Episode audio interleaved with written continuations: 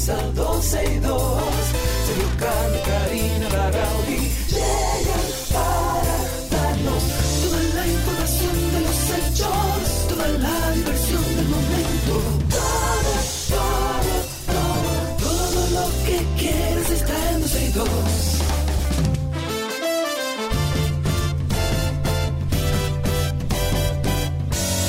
El reloj ha marcado las 12, comienza 12 y 2. Sergio y Karina Larrauri llegan para darnos toda la información de los hechos, toda la diversión del momento.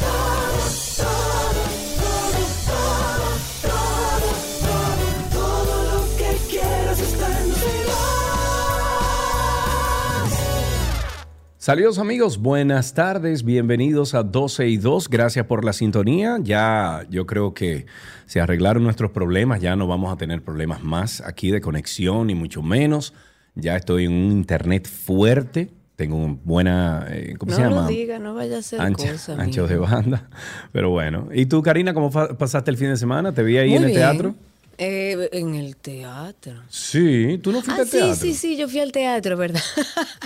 yo fui al teatro, sí, disfruté de la obra de Hoy No Me Quiero Levantar, una obra eh, que yo creo que demuestra, yo creo no, estoy segura que demuestra que aquí existe el personal y la capacidad para hacer una obra muy demandante, o sea, eso, yo no sé cuántos ascensores, cosas que bajan de arriba, Sí. un, un- como un, ¿cómo se llama? Un puente que sale en un momento, lunas que suben y bajan. Bueno, es pero- una, pero es un montaje bastante complejo, de mucha gente en escena, donde suben, bajan cosas, y la verdad es que eh, felicito a José Llano primero, que es el productor, por la por el atrevimiento de traer una obra como esa, tan demandante. Yo no Señores, creo que porque ustedes no saben, pero eso cuesta un dinero. Eso no solamente dinero. que cuesta, sino que dinero. Es una obra con un montaje bastante demandante que aquí no usualmente no lo hacemos. De hecho, no recuerdo ninguna obra que haya visto con la demanda de escenográfica que tiene esto. Bajan cosas, suben cosas, montan un túnel. O sea, realmente es complicado. Yo recuerdo que una vez vi un musical, eh, creo que era Dreamgirls, que se cayó un una pared completa. O sea, eso genera un riesgo y una ansiedad mucho mayor. Y, y nosotros aquí en Dominicana no estamos acostumbrados. Sin embargo, salió nítido desde que empezó y hasta que terminó, con muchísimo talento, un casting genial. Así que les invito a que este próximo fin de semana vayan a mucha, ver. Mucha, mucha gente talentosa. A lo mejor el fin de semana que estaré en la capital voy, voy a verlo. ¿Cómo es que se llama? Eh, eh, hoy no me puedo Hoy no me levantar. quiero levantar. Hoy, no me, quiero levantar, O no me puedo levantar. ¿Cuál de las ahora, estoy- ahora me No me quiero o no me puedo levantar. ¿Cuál de las dos es? Búscalo de la forma, de alguna manera va a salir, pero. No me puedo levantar, nos están sí. confirmando. Gracias. Bien. Hoy no me puedo levantar y el fin de semana que viene estarán en escena. Ojalá puedan ir a verlo. Muchísimo talento y una obra demandante que está saliendo por el librito. Qué bueno. Eso es lo interesante. Señores, como decimos, hay muchas cosas que tenemos que decir. ¿Verdad que sí? ¿Qué será lo que tenemos que decir? Bueno, eh, vamos a empezar por un mensaje muy importante y es que estamos recaudando materiales para los niños sordos de Santiago. Nosotros nos unimos a la causa de condicionar aulas para una escuela de niños sordos en Santiago y necesitamos de tu apoyo. Puedes ir a una publicación en Instagram que subimos en arroba 12y2, arroba 12y2. Ahí pueden ver todo lo que se necesita y eh, obviamente pueden ustedes llevar sus aportes a las oficinas de Telefuturo, Telefuturo en la 27 de febrero, de lunes a viernes, de 8 y media de la mañana a 5 de la tarde. Y también tenemos un centro de acopio en Santiago, en la avenida Juan Pablo Duarte, porque Duarte se dice Sí, con la I en allá, Santiago. claro. Juan Pablo Duarte, frente a Fotoestudio A, al, al lado de Bellas Artes, en el número 69, de lunes a viernes, desde las 8 de la mañana a las 5.30 de la tarde. Y ahí pueden encontrar más detalles en la publicación de Instagram. Eh, por favor, ayúdanos a ayudar a estos niños sordos de Santiago a obtener educación apropiada y de calidad. Hasta ahora tenemos un proyector que ya lo tengo que pedir esta semana. He estado en mudanza y eso y no he podido sentarme, pero ya estoy eh, mejor, o sea que voy a pedir ese proyector. Les voy a compartir el proyector, el, el enlace en Amazon del proyector. Hay unos que cuestan 80 dólares, otros que cuestan 120, que entiendo que pueden funcionar para esta causa, pero miren, eh, ya tenemos 108 cuadernos que fueron donados. Necesitamos 10 cartulinas de colores, 15 reglas, 15 tijeras sin punta, 15 cajas de, eh, de plastilina y ma o masilla, 15 cajas de lápices de color también necesitamos. Pero además 10 hilos de lana, 24 unidades de bolígrafos azul, 12 unidades de folders, una pistolita de silicón, 24 unidades de borras blancas, dos resmas de papel blanco. Nos faltan muchos materiales más que ustedes pueden ver en nuestro Instagram, tal como decía Sergio. Eh, no importa la cantidad, no importa si usted puede donar poco o mucho, lo que usted pueda, si usted lo que puede comprar son cinco lapiceros azules y usted quiere llevarlo, llévelo. Claro. Si usted lo que puede comprar es una resma de papel blanco, porque eso es lo que quiere donar, bueno, llévelo, que de a poco vamos sumando todo. Así es, así mismo es. Bueno, pues ya saben, entren a 12y2.com, 12y2.com, eh, eh, perdón, eh, bueno, en 12y2.com, pero también en arroba 12y2 en, en redes sociales, en Instagram. Ahí pueden ustedes encontrar eh, toda la información acerca de esto. Vamos arriba, Karina Larrauri. Ay, ok, no, ese no ¿qué es. es lo que Ok, está aquí. pasando? Ahí. Dice eh, Elimil Lora que cómo donan desde New Jersey. Eh, esto es físicamente. Ah, no, no, no, no, no, chévere. Sí, tiene lo, que una le, forma. lo que le vamos a compartir en- es algunos de los enlaces a través de, de Amazon y ustedes lo mandan aquí en un courier y ya. Ah, exacto. Sí, ustedes exacto. cubren los gastos. Eh, ese, por ejemplo, ese proyector y, y esas cosas lo pueden comprar en Amazon. Yo le voy a compartir en, en el, el enlace esta semana. No sé si hoy, pero sé que mañana, porque voy a estar un poquito más libre. Y entonces ahí ustedes lo mandan a través de, de la cosa. Ay, ay, Y ay, gracias a. Monse y a todos los que se van sumando. Gracias por estar en sintonía. Adiós Dora, que está desde la clínica de Otorrino.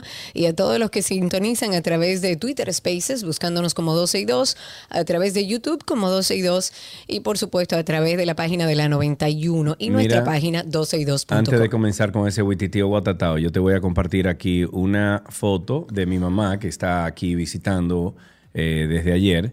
Y entonces tenemos a unos amigos de Atlanta que están visitando también con un niño. No sé si Ajá. viste el Instagram. Eh, Vi algunas fotos, sí. Ok, pues entonces mírame esto, porque ese niño es de comérselo y picarlo, de lo chévere que es. Mira eso, Cari. Bueno, a los que están en YouTube que pueden ver, ay Dios mío, qué cosa más rica. Es una cosita linda. Ese se llama Felipe y, y está visitando aquí con su familia. Y ya tú sabes, nos tiene comprado a todos. Tú le dices de que, tú le dices gordito, gordito. Y él se, y él se, mira, y, Y él se baila. Ay, qué cosa Y más lo que rica, tiene son. ¿qué? Seis meses, ocho meses. Imagínate. Ay, así estamos en casa con el sobrino Mauro. Ah, bueno, sí, señores. ahí lo vi. Vamos a abrir esta semana dando paso a todas las informaciones, las más importantes al menos. Yo no sé si ustedes recuerdan que el año pasado estábamos hablando de lo que significaba para los colegios privados que se movieran los profesores de colegios privados a escuelas públicas. Sí. Hablábamos e e incluso el, el mismo grupo de colegios privados o la Asociación de Colegios Privados salió públicamente a hablar de una situación que se estaba dando de que los profesores que estaban en, las, en los colegios privados se estaban yendo al sector público, pero a mitad de año, casi a fin de año, y eso pasó eh, digamos que de una forma preocupante porque fue masivo. Pues ahora el Ministerio de Educación ha solicitado a los directores regionales y a los distritos educativos que no trasladen a los docentes de los centros educativos como técnicos distritales y regionales, por lo menos en este momento, para que no se agrave más el problema de la falta de maestros en las escuelas. Esta petición la ha hecho la viceministra de Servicios Técnicos y Pedagógicos del Ministerio de Educación y ha exhortado que todo docente que haya estado en aula el pasado año escolar y lo hayan movido, deben reintegrarlo a su curso inmediatamente. Mm. Eso no se va a poder, Karina, olvídate de eso. Bueno, por lo menos se está solicitando y entiendo que desde el ministerio y desde las cabezas es que se toman las decisiones. Hay una carta a los directores regionales y de distritos donde esta persona, bueno, donde mm, ella se llama Ansel Checker, ella es la viceministra de Servicios Técnicos y, y Pedagógicos, ella dice que el primer desafío que encuentra o que enfrenta la apertura del año escolar es este y les in- instruye a organizarla y sobre todo para buscar los cupos de los estudiantes. Y dijo que aún no hay déficit de maestros y de aulas por diversas razones. Ellos deben buscar soluciones como se le ha instruido y se seguirá orientando. Dice y cito, nuestra prioridad es atender a los estudiantes en los centros educativos. Específicamente queda prohibido llevar a un docente de aula al distrito o regional todo docente que haya estado en un aula en el año escolar pasado y lo hayan movido, deben reintegrarlo a su curso inmediatamente. Eso es lo que expresa la carta. La pasada semana el ministro de Educación Ángel Hernández instruyó además a los directores regionales y de distrito a contratar a 3.457 docentes para el próximo año escolar. Ok, seguimos con otro tema y es que ya se están dando algunas situaciones con el muro de la frontera con Haití, este muro que construye el gobierno dominicano en la frontera. Hemos visto en algunos lugares, eh, lugares se ha, como que se ha dado rápido, en otros no, está como medio estancado, pues inicia en la propiedad de Mildred Esteves, eh, donde ya se han levantado tre- 720 metros eh, mientras la producción de leche en su finca ha pasado de 110 litros diarios a solo 30 y 40, según aseguró esta mujer al senador de la provincia de Dajabón, David Sosa, Mildred forma parte de un grupo de 150 propietarios, una representación de los cuales eh, conversó con el eh, legislador sobre la construcción que afecta sus terrenos y las viviendas declarados de utilidad pública sin que, aseguran, les hayan prometido compensación. El presupuesto inicial de la obra es de 1.750 millones de pesos.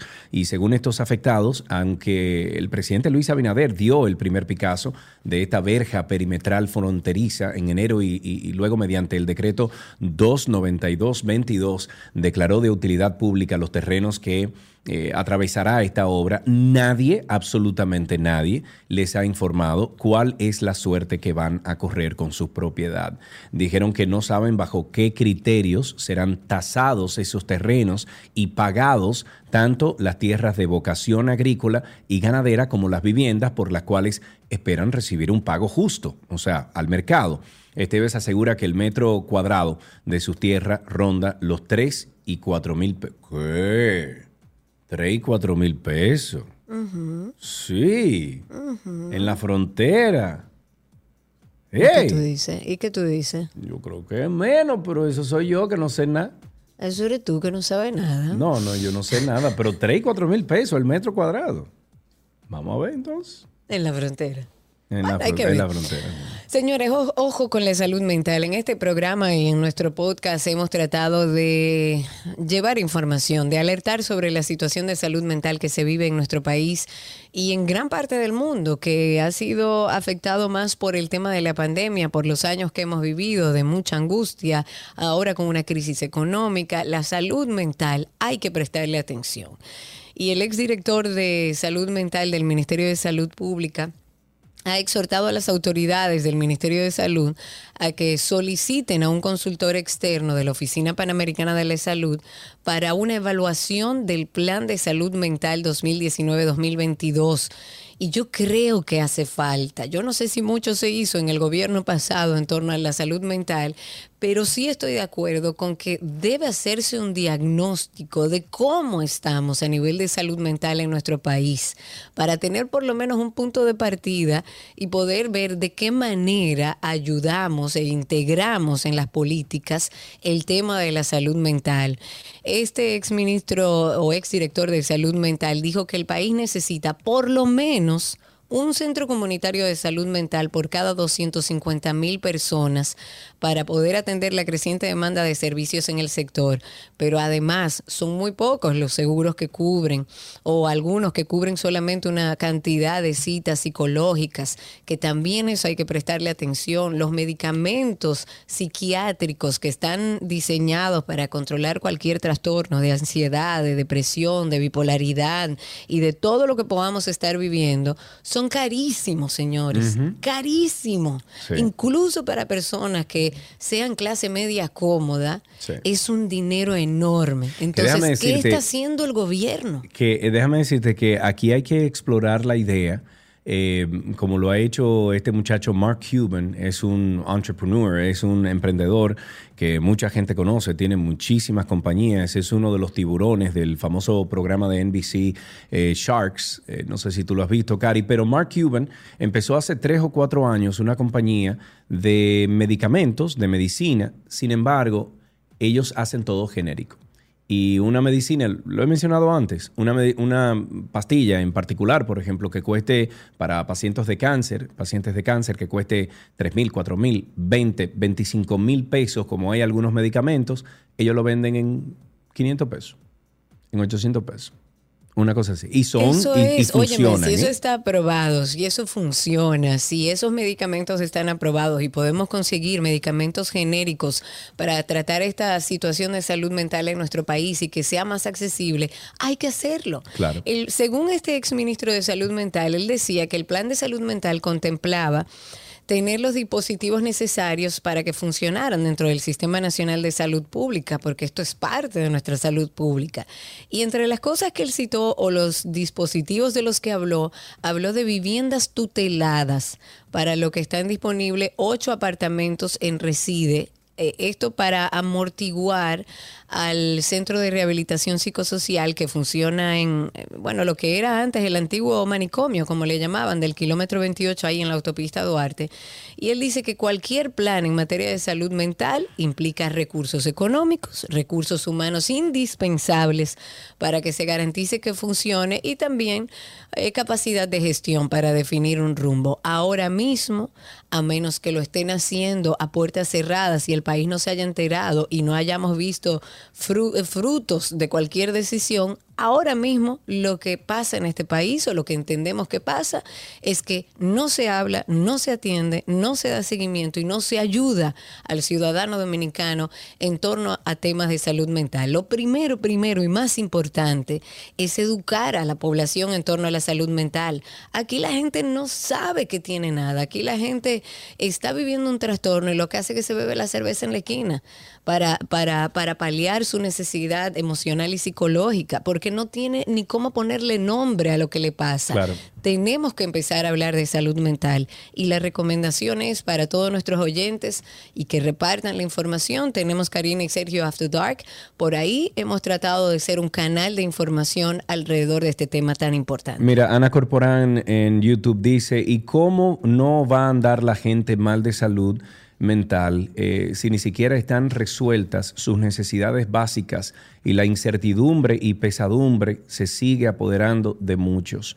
Estoy de acuerdo contigo, Ana Corporán. Eh, o sea, en un país como este que sigue subiendo el turismo, sigue subiendo las recaudaciones de la, de, de la aduana, sigue subiendo y dinero por aquí, dinero por allá, pero lo- los, los servicios básicos nuestros. los servicios básicos. Eh, vamos a ver, dice alguien por ahí. Un numerito del día. 55 millones de dólares. La youtuber tailandesa Nuti, de 30 Ay, sí, años, desapareció después de ser acusada de engañar a sus seguidores y hurtar cerca de 55 millones de dólares. Eh, el nombre real de la influencer es Natamon. Es conocida por sus videos de baile y acostumbraba publicar fotografías presumiendo autos de lujo, relojes, bolsas, propiedades. Ella aseguraba ser una trader de Forex eh, exitosa. eh, Una Forex. trader es como la que coloca... Un broker, eh, sí. Ajá, Una trader, sí, sí, sí, como la que coloca, te ayuda a colocar eh, eh, acciones. eh, Inversiones, acciones, mercado de valores y demás, Bueno, y que sus bienes eran fruto de inversiones en el mercado de divisas. Bueno, pues esta youtuber, Nuri o Nuti, invitaba a sus seguidores a transferir dinero para inversiones y les prometía retornos altos en lapsos breves. Mucha gente, gente cayó en esta promesa de dinero fácil y rápido. En mayo, eh, Nuti publicó un video en su cuenta de Instagram afirmando que debía mil millones de baht tailandeses a inversionistas y que su broker le bloqueó el acceso a fondos de su cuenta. Entonces prometió eh, devolver ese dinero, o sea, devolver el dinero de, de la gente que la iba a ayudar, pero desapareció. Desapareció em, cuando se emitió una orden de arresto contra ella. Pero ella supuestamente, ella supuestamente como que avisó. y- Sí. Y después, exacto, lo que dijiste, que ella como que dijo, bueno, señores, me cerraron tal cosa. Sí. Eh, No, no, sumó. no. Ella dijo que le habían cerrado, o sea, que el broker de ella le había bloqueado, le había cerrado el acceso a los fondos de cuenta y pidió dinero por esa razón. Y cuando se emitió entonces la orden de arresto a Nuti, ella ya había dejado el país, se había ido de allá. Al menos seis Oh. mil personas habrían caído en esta estafa. Según el Departamento de Investigación de Ciberdelitos de la Policía de Tailandia, ah, así es que cuando un viejo conocido, ¿verdad? Con el que no has hablado en años, te escriba preguntándote si quieres ser tu propio jefe, entonces tú lo piensas dos veces. No, a mí me llegó, dice que no. A mí me llegó un mensaje este fin de semana a mi Facebook de alguien que yo conozco diciéndome, hola Sergio, ¿cuánto tiempo? Mira, eh, tengo una oportunidad de trabajo, eh, de, de negocio para ti. Digo yo, No, llamé por WhatsApp y le dije, loco, te hackearon el Facebook. Y me dice, muchacho, tú no sabes nada. Ah, sí, fue bueno, hackeada. Sí, Ah, claro, bueno. claro, claro. Antes de finalizar, y ya que estábamos hablando de salud mental, eh, tuvimos una conversación muy interesante en Karina y Sergio After Dark, porque cuando a ti te dicen que hay que hacer ayuno de dopamina, tú, no, tú dices, ¿qué? tú no entiendes cómo, cómo que ayuno de dopamina. Sobre ¿Qué es todo porque lo poco que hemos aprendido sobre dopamina es que es, esa es la sustancia, el químico que se genera en nuestro cerebro que nos da placer. Y cuando te dicen ayuno de dopamina es como eh, usted no va a estar más feliz, usted no va a sentir más placer. No. Claro. Esto es algo un poco, mm, digamos que más complejo, pero tuvimos la oportunidad de tener a un neu- neurocientista, un doctor en neurociencia, que nos hablara un poco en qué consiste este término de ayuno de dopamina. Desde hace un par de años hay una tendencia en general con el ayuno, pero aquellos que quizás no lo han oído, también hay una tendencia de algo que se llama el ayuno de dopamina. Como sabemos, la dopamina es un químico que producimos nosotros en nuestro cerebro. Es esencial para experimentar, por ejemplo, placer, recompensa, motivación. Entonces, el propósito del ayuno de dopamina es aislarse de los estímulos nocivos del mundo moderno, como el exceso de conexión tecnológica. alejarse de la tecnología y hacer una especie de desconexión de todo lo que es tecnológico no necesariamente regula la dopamina. Lo que hace es que crea un periodo de abstinencia. Nosotros no podemos regular nuestros niveles de dopamina de manera deliberada. No tenemos realmente ese control para nosotros decir me alejo de esto y ya dejo de producir dopamina. Eso es incorrecto. Karina y Sergio. After Dark. Básicamente la dopamina es algo que va a seguir sucediendo en su cerebro. Lo que quisimos es con este doctor en neurociencia abordarlo desde el punto de vista tecnológico, de la cantidad de horas que pasamos pegados a nuestros dispositivos viendo cosas que en la mayoría de las ocasiones son totalmente inciertas, porque es muy fácil a través de un video y una foto vender una vida perfecta, pero además no estamos conscientes de cómo están creadas estas redes sociales y el poder adictivo que tiene alrededor de esa creación de dopamina en el cerebro. Y por eso cada vez estamos más agarrados a la tecnología, al celular, a las redes sociales. Y este tema es muy importante porque está abordado desde un punto de vista más del funcionamiento del cerebro para que entendamos qué pasa con nuestro cerebro cuando estamos expuestos de manera poco saludable al mundo tecnológico y sobre todo a las redes sociales. Pueden conseguirnos en cualquiera de las plataformas de podcast como Karina Larrauri, como Sergio Carlo o con el nombre del podcast Karina Larrauri eh, perdón, Karina y Sergio After Dark, o vayan directo a nuestro usuario en Instagram, que es Karina, la, Karina y Sergio After Dark, y por ahí está el enlace directo. De esta manera iniciamos. Muchísimas gracias por la sintonía.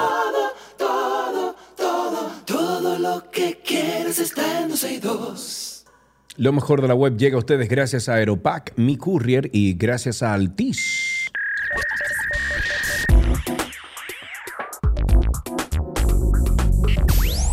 Ya estamos en lo mejor de la web. Atención viajeros, cuando planificamos un viaje solemos comenzar a abrir los, los editores de texto para planificar rutas, poner fotos y las hojas de cálculo, eh, muy importante, para hacer las cuentas, pero hay aplicaciones especializadas en el tema que nos pueden ayudar a ser más organizados y productivos. Una de ellas se llama Stipple, Stipple.io, Stipple.io.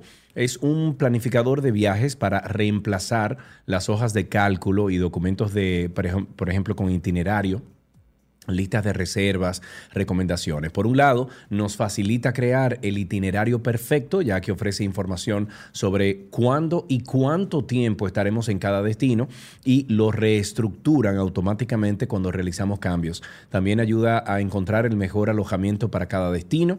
Eh, podemos buscar automáticamente la fecha prevista para cada destino y tener un resumen de lo que hemos reservado y aún necesitamos reservar. Es posible también comparar las ubicaciones de alojamiento con el resto del plan. Cuenta con una sección para descubrir tours y cosas eh, para hacer en cada destino, como puntos destacados de la ciudad y restaurantes, así como artículos de los mejores blogueros del mundo dedicados al mundo de los viajes. También presume de ser el primer, oigan esto, el primer planificador que ayuda a minimizar la huella de carbono, ya que da información sobre nuestra huella de carbono mientras estamos bueno. disfrutando del viaje. Me parece muy chévere, se llama Stipple, Stipple.io.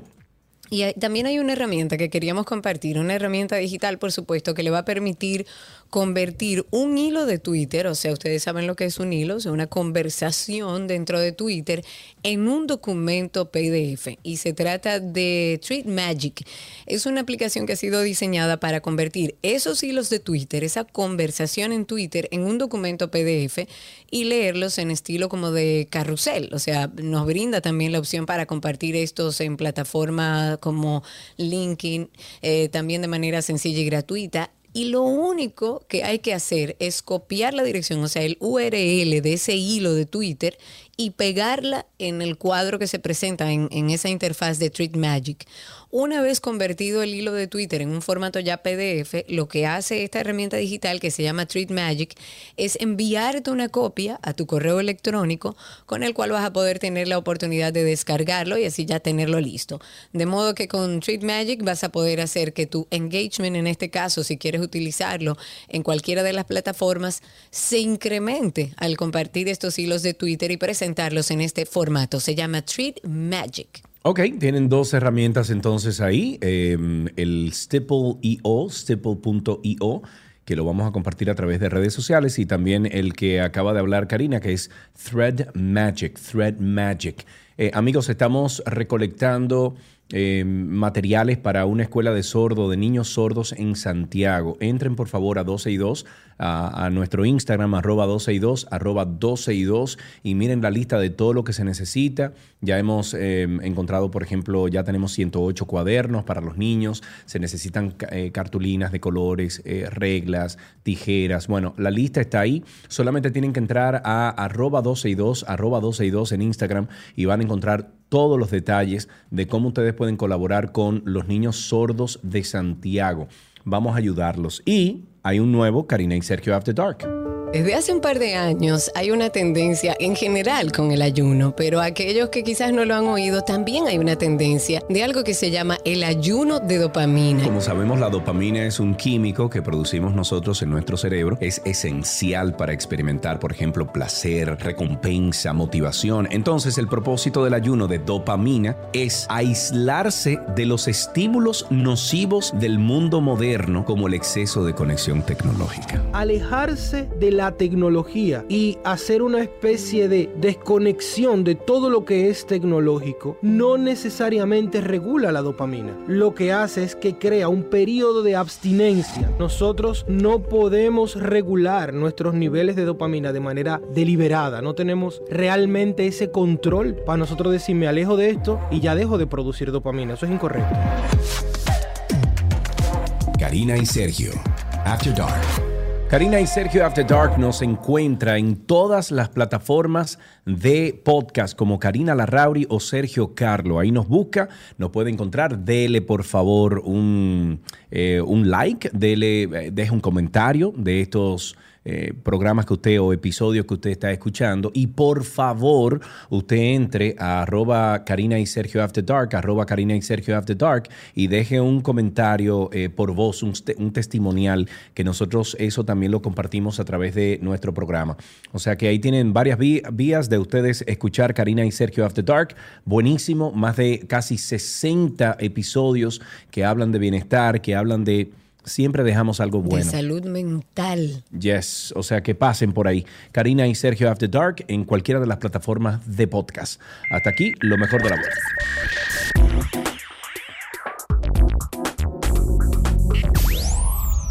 La receta les llega a ustedes gracias a Arroz La Garza. La Garza te trae una funda de premios. Registra tus fundas y gana premios.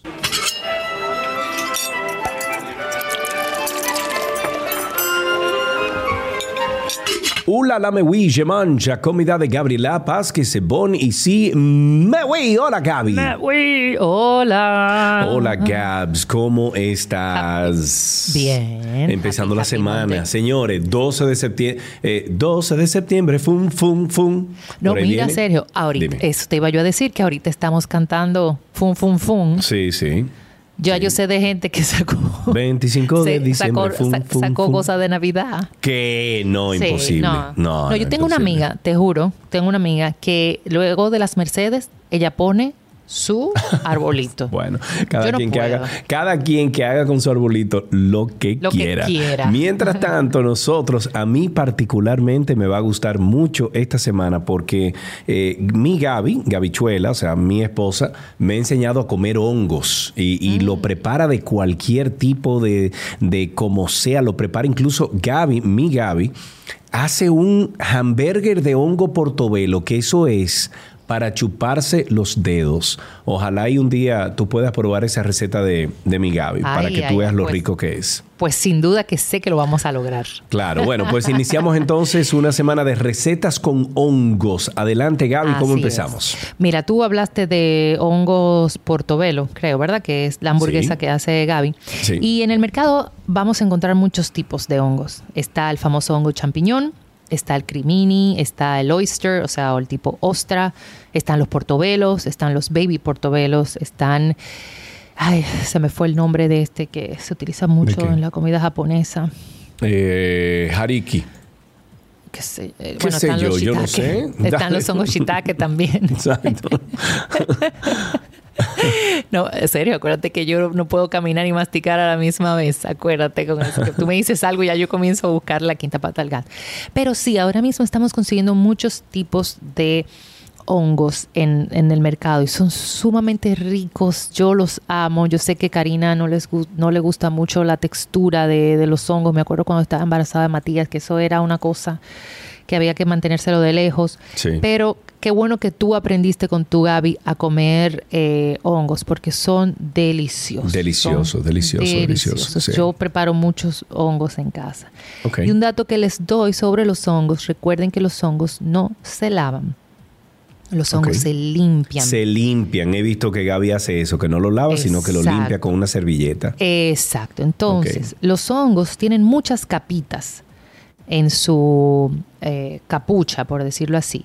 Sí. Y si usted lo limpia en sentido contrario, de afuera hacia, hacia el centro del hongo, usted va a ver cómo se van a ir eliminando capitas y generalmente se va a eliminar la capita que más sucio tiene, que, que tiene un poco de, de- de- de tierra donde se cultiva. No le corte el, si lo va a hacer, por ejemplo, como la receta que vamos a hacer hoy, que son unos hongos salteados, eh, grillados, no le corte el tallo porque esto ayuda que el hongo que tiene mucha agua, o sea, el hongo eh, es como una esponja, lo absorbe, absorbe mucho, por eso no, no, no se lava, eh, va a drenar más agua si usted le corta el tallo. Eso es uno de los truquitos. Y lo otro es, no le eche sal hasta que no termine de cocinarlos, porque igualmente la sal lo va a deshidratar y va a ceder el agua que tiene dentro. Esos son así truquitos bien prácticos para que sus hongos le salgan bien.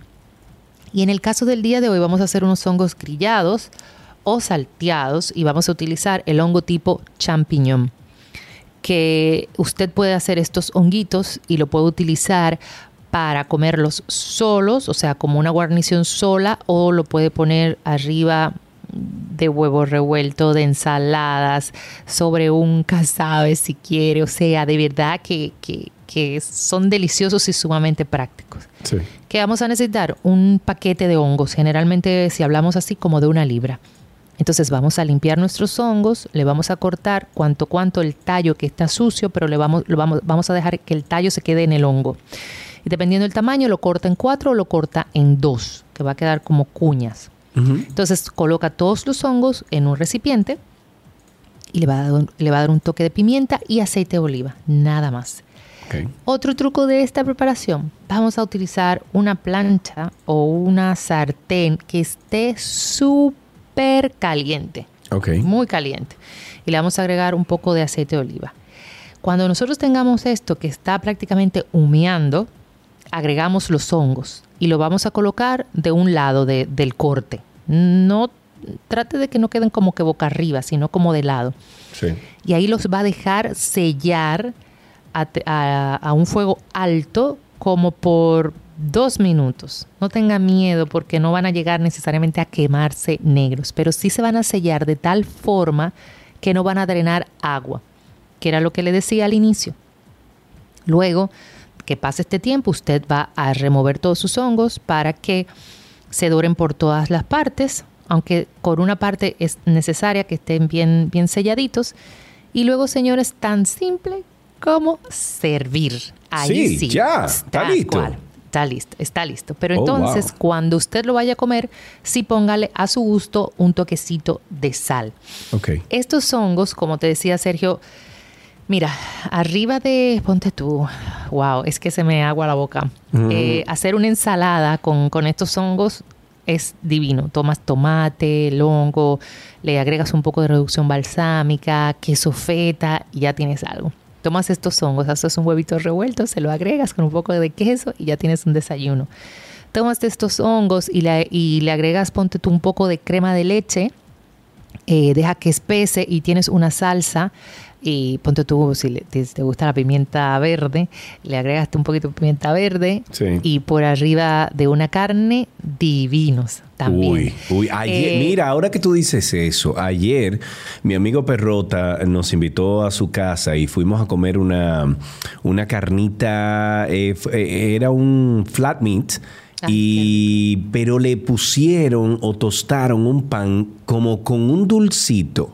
Señores, eso sabió, eh, eh, sabió, eso supo, eso supo a, Gloria con, a Gloria con infinito, pero una cosa rica de verdad. O sea, tan Bueno. sencillo como es, una carnita eh, bien puesta a la parrilla con un pan tostado como con un dulcecito. Punto. Ay, sabes que la miel y la reducción balsámica en, en el hongo, inclusive también en la berenjena, va espectacular y en los pimientos. Va espectacular para hacer ese contraste, como acabas tú muy bien de decir, de combinar Sí. una carnecita con algo crujiente. Uf, y ese toquecito dulce. Wow. Riquísimo. Qué rico. Bueno, pero ahí tienen la primera receta entonces de hongos eh, para esta semana que la vamos a dedicar a los hongos. Eh, ya saben ustedes que pueden conseguir esto en 12y2.com y en la página de Instagram de gabriela.reginato. Gaby, un beso para ti Un y beso. vamos a tener una excelente semana. Si Dios lo permite, así será. Amén. Hasta aquí la receta. Ya regresamos.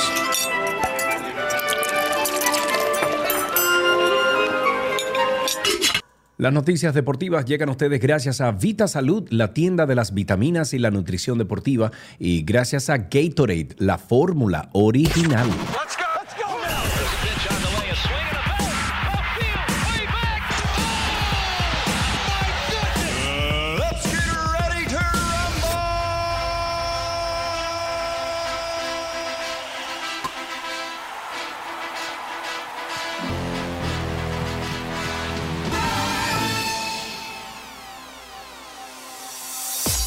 Ya estamos en noticias deportivas, eh, pero desde ahora le estamos pidiendo a los niños que comiencen a llamar al 829-236-9856. 829-236-9856 es nuestro teléfono aquí en, en 12 y 2. Los niños, por favor, comiencen a llamar antes Eh, bueno, para luego de deportes entonces entrar con ustedes. Me voy con una noticia de voleibol tras el resonante triunfo Ay, ay, ay, donde las reinas del Caribe ganaron de manera invicta 5-0 sin perder su set en la Copa Panam Norseca Final Six luego de derrotar a Estados Unidos. Na que na.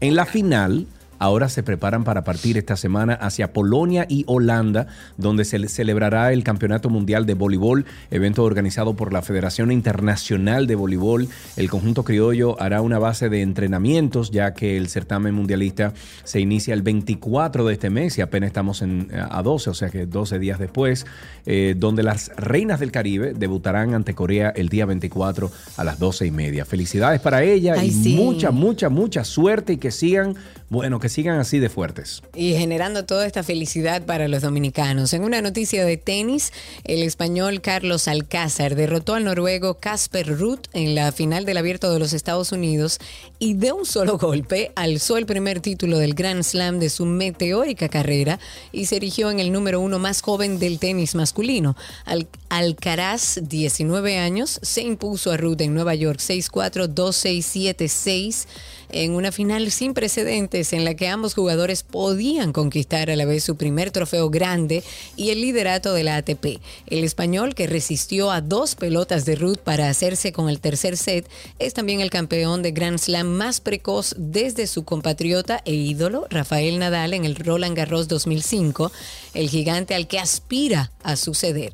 El joven tenista murciano Carlos Alcázar recibirá 2.614 millones de euros por vencer en individuales masculinos, más de cuatro veces el premio que reciben los ganadores de dobles, que son 690 mil. En una noticia olímpica, la campeona absoluta de la Liga Diamante en los 400 metros planos femeninos, Marilady Paulino, definió como una excelente temporada el 2022 tras los logros obtenidos durante el año. El rayo de Don Gregorio, quien detuvo el cronómetro en 48.99 en Zúrich, en Suiza, manifestó, bueno, que haber terminado con el mejor registro de la temporada significa muchísimo para ella. Eh, y estoy citando, dice, es satisfactorio haber terminado como número uno. El año pasado culminé con 49.96 y este año la estoy finalizando con mi mejor marca, sostuvo Marilady Paulino. Felicidades para ella. En una noticia de grandes ligas, cuando llegó la pausa del juego de estrellas en el Dodger Stadium, Albert Pujols apenas tenía seis cuadrangulares y sus promedios de bateo y de envasarse prometían poco para el hombre que en su momento sumaba 685 cuadrangulares en su carrera. En julio, Pujols no sacó la bola del parque ni una sola vez y el sueño de llegar a 700 parecía desaparecerse por completo. No obstante, una explosión ofensiva en agosto que ha continuado en septiembre tiene al dominicano con 697 en la antesala de los 700 cuadrangulares. Sean Luis no juega hoy y reanuda su temporada. ¿Eh? San Luis, perdón. Hay que cambiar los lentes. Te estoy diciendo que estoy, estoy ciega. San Luis no juega hoy y reanuda su temporada el martes en casa contra los cerveceros. ok, eh, señores, este fin de semana hubo carrera y tenemos a Sí, nuestro señor. corresponsal que se tigre duro narrando el Fórmula 1. Oigan ustedes, señores. Eh, ¿Por qué no se oye? Espérate, espérate, espérate. Ay, Dios mío. Tengo que. eh, eh, eh, ¿Cómo se llama? Cindy, tuve que eh, tumbar la, la para entonces ponerlo aquí. Eh, pero Freddy Calero siempre nos envía. Freddy los- Calero es bueno que ustedes sepan que es uno de nuestros oyentes que de a poco se van sumando algunos de ellos a participar con nosotros. Ya Monse estuvo en nuestra receta, Freddy está en los deportes, había otro que también estaba en los deportes. ¿Quién era? Que nos iba a ayudar. Y la idea es que entre todos, bueno, Yanko, que ha estado con nosotros también en, en nuestro segmento de lo mejor de la web, esto es una gran familia y este Claro. es el Y de gran talento, Freddy. y de talento. Sí, señor. Eso es. El gran Freddy en Fórmula 1. Ok. Muy buenas tardes, hablemos de Fórmula 1. Nuevamente Supermax acaba con todos y gana fácilmente el Gran Premio de Monza, dejando a Leclerc en la segunda posición y en tercer lugar a George Russell. Tenemos que destacar las tremendas remontadas de Carlos Sainz, salió 18 y terminó cuarto, Hamilton salió 19 y terminó quinto, y Checo Pérez, saliendo 13, terminó sexto. Alex Albon no pudo participar por apendicitis. Lo sustituye Nick DeBris, un joven piloto al cual hay que observar. En su primera carrera en Fórmula 1 clasificó octavo y terminó noveno en la carrera, logrando dos puntos, mientras que su coequipero en Williams, Nicolás Latife, todavía no ha conseguido un punto en toda la temporada. Ah, también se ganó el piloto del día.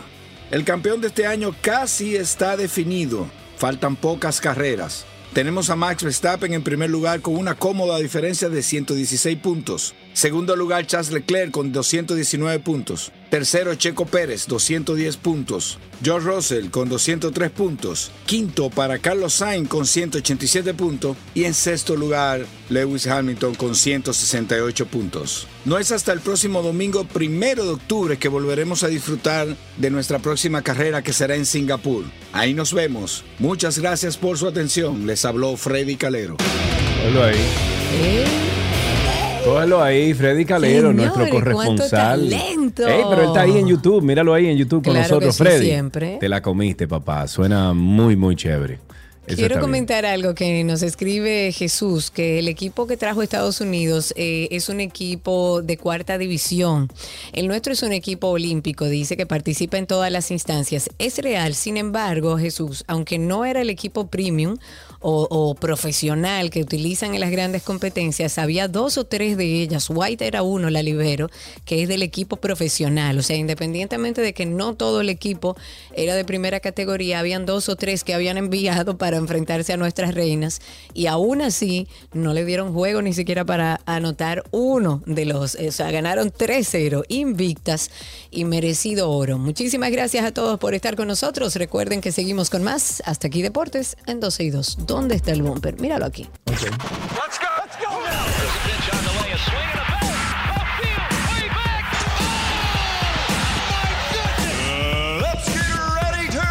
Oh.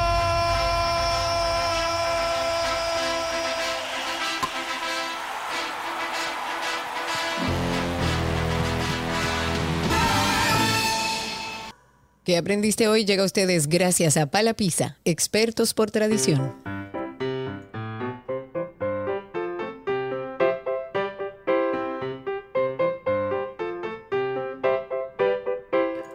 Eso que suena ahí es siempre la cancioncita que le dice a nuestros eh, príncipes y nuestras princesas que estamos eh, esperando una llamada de ellos. En este caso, ya tenemos a Dylan, a Dylan en la línea. Buenas tardes, Dylan, ¿cómo estás? Bien, Qué bueno, Dylan. Eh, ¿Qué edad tú tienes? ¿Cuántos años? ocho. Ocho años, muy bien. ¿Fuiste al colegio esta mañana, Dylan? Sí, ¿Y cómo te fue, amigo? bien. Sí, cuéntame un poquito, loco. Dime cómo te fue, qué hiciste, jugaste, aprendiste algo. Sí, ju- sí, jugué mucho y me dieron deporte hoy. Ah, te dieron deporte. ¿Tú eres deportista o, o te gusta más la, la teoría que la práctica? Mm, Me gusta el deporte, El deporte. ¿Cuál de todos los deportes? eh, fútbol. Fútbol. Ah, pero mira, el, el fútbol. Tenemos un futbolista. Oye algo, eh, Dylan, el fútbol está tomando fuerza aquí en República Dominicana. Sí, ¿Te gustaría jugar en uno de esos clubes? Sí, me gustaría. Ah, ¿Y cuál de ellos? De los locales. Mm, no ¿O sabes. ¿Cuál es tu equipo favorito? ¿O cuál es tu equipo favorito? Exacto. Eh, no te, no tengo, el único, de lo único que tengo so, es de béisbol. Ah, de béisbol, Ah, porque también te gusta la pelota. Sí, Muy bien. Y nos cuentas además algo, no sé, un chiste, una adivinanza, una poesía que te sepas. sí, tengo una poesía que me estoy aprendiendo para el 19 de septiembre. Ay, pero qué bueno. A ver, recítala aquí con nosotros un poquito. Es de los derechos del niño, ok. Ok, Ok. me encanta. Eh, ok, se me, se me medio olvidó. No importa lo Se que te, te acuerdes. medio olvidó. pero Medio, to- porque él se acuerda de una parte. sí. Dale, el Ok. pedacito que te acuerdas. Ok, dale. Ok, la voy a Ok. No, pero ahora, espérate. Eh. Tres, dos, ahora. Ok. Ok, Ok, espérate, espérate. Tres. No se lo dos- complique, Sergio Carlos. No seas así. No le hagas caso, Dylan. Dale. ok. ¿Cómo, que, ¿Cómo es? Ay, Dios mío, me lo voy a comer. Dale, dale. Ok, ok. Ok, ok, viene, Ok, ve, ok, espérate. ok. Tres, Sergio. dos, dale, Dylan. Eh, ok, le voy a Ok, decir espérate, algo espérate. Ok, Cállate, viene, viene, viene. Dylan, Sergio, Dylan, Dylan, por viene. Dios. Tres, dos. Deja que él se concentre. No le hagas caso a Sergio, Dylan. Hazme caso a mí, por Ok. favor. Sigue mi voz. Empieza ahora, dale. Ok. Ok, va, espérate. Eh, en muchos sus miradas están tristes y apagadas. Sus sueños son pesadillas y el hombre es como cosquilla. Y por todos hoy les pedimos cambiar esa realidad y, de- y respetar sus derechos en un clima de igualdad. ¡Bravo! Bravo, ok, ya, bien. Bien, bien, bien. Esas son- son- esa es, es la tercera y la cuarta estrofa. Ah, ok. Sí, ok. cuando hay te dos la más. sepas Hay dos más, pues dale, dale a las dos más. Ven, ven, dale a las dos, Ah, dale, dale. No, pero es que las dos las dos primeras se me olvidaron. Se Ah, olvidaron, bueno, está bien, chance. ok, ok. Muy bien, Dylan. Te la, te la comiste, amigo. Mira, tú te sabes un chiste, ¿no? Ah, sí, ese es uno. A ver, ¿cuál es ese chiste? Dime. Que así un perro con un taladro. Está ladrando. ladrando.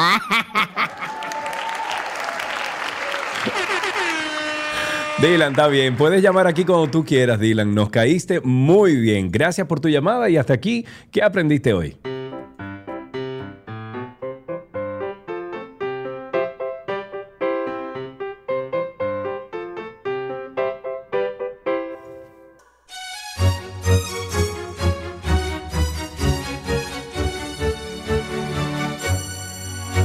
Arte, que te quiero arte. Tenemos en línea con nosotros a Claudio Rivera. Él es actor, director del Teatro Guloya, quien nos hablará sobre el décimo Festival Iberoamericano de Teatro de Bolsillo 2022, eh, con una selección de obras teatrales del más alto nivel en- a la sala Otto Coro de nuestra sede en la ciudad colonial y que viene presentando hasta, o se viene presentando hasta el 25 de septiembre, de jueves a sábados a las 8.30 de la noche y domingos a las 6.30. Claudio, muchísimas gracias por estar con nosotros, amigo.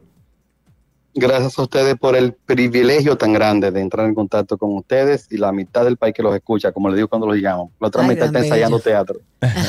Tan bello, muchísimas gracias por eso, qué bueno. Qué lindo tenerte aquí, Claudio. ¿Cuántas obras presenta esta versión del Festival Iberoamericano de Teatro de Bolsillo este año?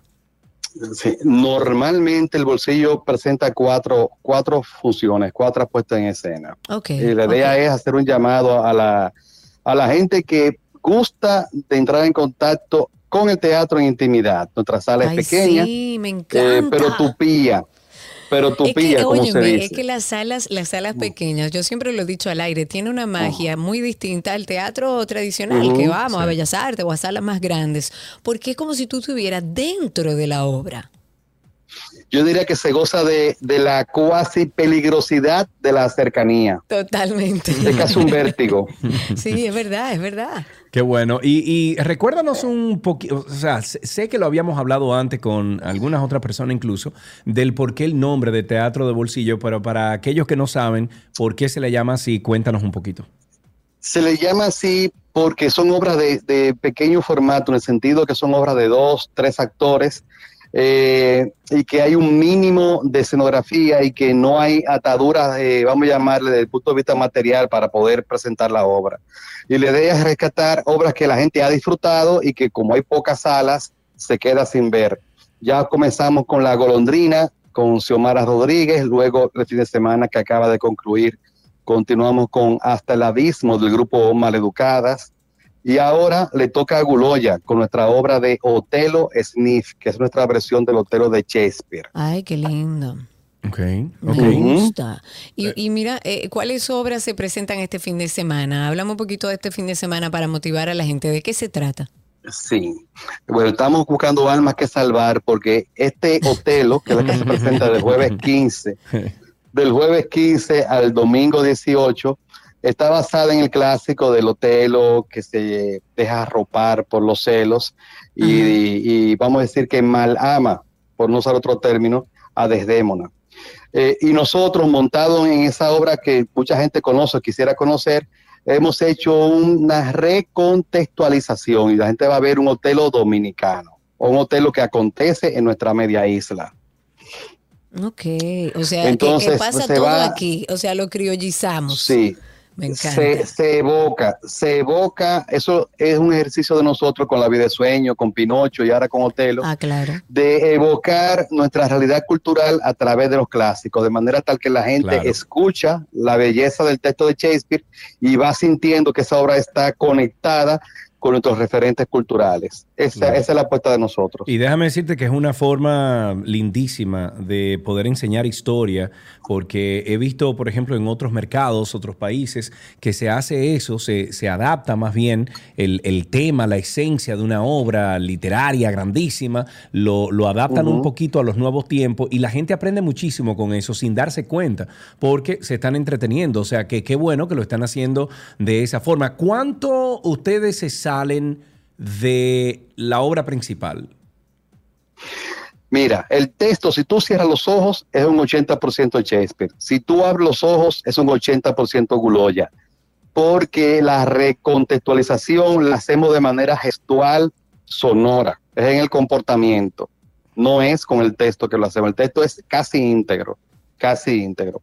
Y como tú dices, la gente se divierte, se la goza y lo ponemos a reflexionar. El teatro es lo más cercano al antinoti que hay. me encanta. me encanta, me encanta. ¿Dónde podemos conseguir más información entonces?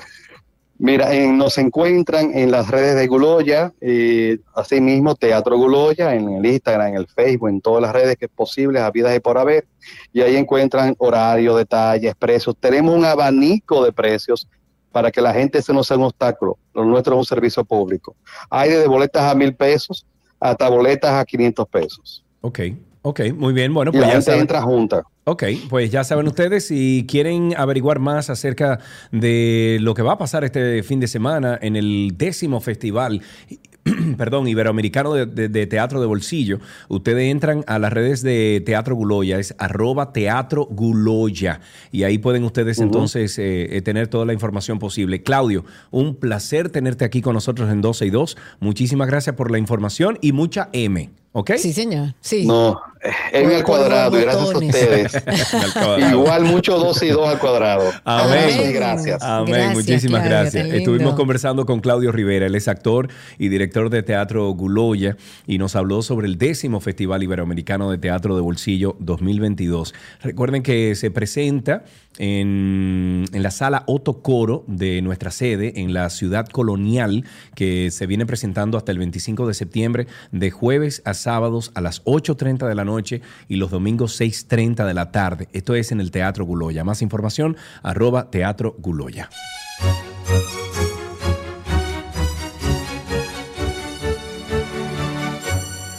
Tránsito y Circo llega a ustedes gracias a Marión Autos, tu inversión segura en manos expertas.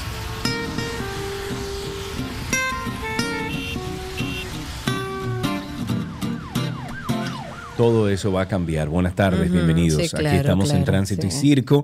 Estoy buscando la paz interna. Existe la paz interna. Pero viste, pero que, que- es que tú no puedes permitir que una cosa tan simple como la que estás haciendo te ponga iracundo. O sea, la, vida no puede ser así. Dice, dice Yanko, dice Yanko, de que ve, pero cómprala tu análogo, ve. Claro, señores, pero yo voy ahí a cualquiera de los puestos de, de, de Huepa Tickets. Dame mi. Ya, listo, se acabó. Yanio dice de que los iracundos no era un grupo musical.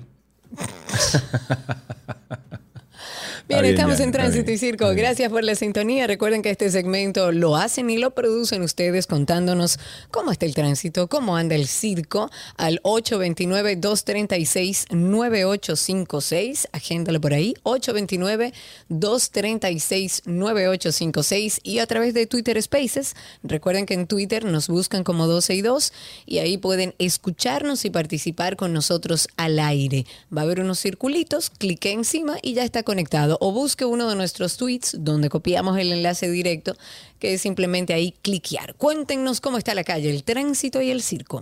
Yes, por favor, tengo algo que decir. Ay, Eh, Dios mío. ¿Qué pasó? No, no. No, eh, tú lo has dicho muchas veces, que yo lo diga no es nada. Eh, mm, el sistema ¿El de qué? peajes de nuestro país. Ah, no. Y esto es un mensaje para nuestros amigos de, eh, de RD Vial. Señores, por amor a Dios. De Tienen que Dios. buscar una forma más efectiva, eficiente de pasar por un peaje en este país. No se puede. no- señores, tú, tú vas por un peaje y tú tenga el paso rápido, no tenga el paso rápido, no importa, usted va a tener que hacer fila. Ayer se devolvieron tres vehículos de uno de los, de los peajes aquí de, de- del este, de, de la carretera del este, porque sencillamente el paso rápido no estaba funcionando. Tres vehículos tuvieron que dar para atrás. No, no está funcionando, tírate por allí. Y entonces, ¿cómo que lo vamos a resolver? Entonces después tú dices que yo soy iracundo. No, no, no. En este caso te doy la razón. Yo he, yo he dicho públicamente varias veces que me parece que el sistema que utilizan, por ejemplo, del pase rápido, eh, no funciona. Es un sistema que pretende ser digital, pero que te da, te pone a dar las mismas vueltas que cualquier cosa análoga. O sea, debería ser tan simple como inscribirte y tú poder ten- afiliar una tarjeta y que te vaya descontando de tu tarjeta. Aquí no, aquí es prepago, tú tienes que entrar, la aplicación funciona mal, la página funciona mejor, pero entonces no tienes la, la facilidad de hacerlo a través del teléfono porque es muy complejo. Pero entonces llegas al pase rápido y a veces no funciona y tienes que darle el número que está en el papelito para que él lo ponga Una manualmente locura. para una que tú locura. puedas pasar. Y así que, que miles de además, cosas espérate, que además pasan. de eso, espérate, además de eso, no aparecen los pasos rápidos. Yo he ido a siete diferentes localidades. He, ido a bomba de gasolina, he ido a farmacia, he ido en el... eh, ¿Dónde fue más que fui el otro día? Eh, he ido como a siete lugares y no aparece el bendito No, paso rápido. No, es un lío, es un problema. Y, y- e instalarlo también es otro. Yo creo que deben prestarle más atención a ese tema de los pases, del pase rápido, sobre todo. No ha funcionado, no funciona bien. Y el, y tal como dices, el peaje debe hacerse un levantamiento para ver por dónde se empieza y hacerlo más efectivo. Yo pregunto, si los otros peajes del mundo funcionan correctamente, ¿por qué el de República Dominicana no puede funcionar correctamente? Eso Buena es todo lo que yo... Esa es la pregunta que yo me hago. O sea, si en otros lugares funciona todo, ¿por qué aquí no? ¿Por qué aquí no? Vamos a ver si quien está en línea puede contestarnos. 829-236-9856. Ok, tengo a Rafael primero. Buenas tardes, Rafael, adelante. Buenas tardes, bendiciones. Amén. Amén. Eh, Igual para ti, amigo. Sí, gracias, gracias, un abrazo. Bueno, desde tu Santiago, como siempre. Ey, amén. El De allá diantre, del ve. sitio. Ey, diablo, ve. Fijo, fijo, fijo, Rafael Saldaño otra vez. Mira, estoy un poco indignado porque eh, vivo con Lo que mi familia pasa en, este la, lunes. en la Villa Olímpica. Eh, ayer tuvieron una actividad que estuvieron limpiando un parque que tenemos ahí, todo muy bien. Caramba, para no decir otra palabra, ¿verdad? Pero vino un camioncito del ayuntamiento, me rompió la mica del carro. Ahora yo me pregunto, Qué bien. no, no, y se fueron, todo muy bien. Y esta mañana, cuando voy saliendo con mi familia para llevar mis niñas a- al colegio, pa, veo mi mica y me dice un vecino, eso fue el camión de, de- del ayuntamiento, el camioncito de agua que estaba ahí, que se le partió al lado, vecino. Sí, cómo sí. le rompió la mica. Yo, pero coño, pero ¿y dónde Oh, carajo muchacho. es que uno entonces Oh. tiene que ir? Oh, Dios ¿Y mío. Es un lío, es un lío.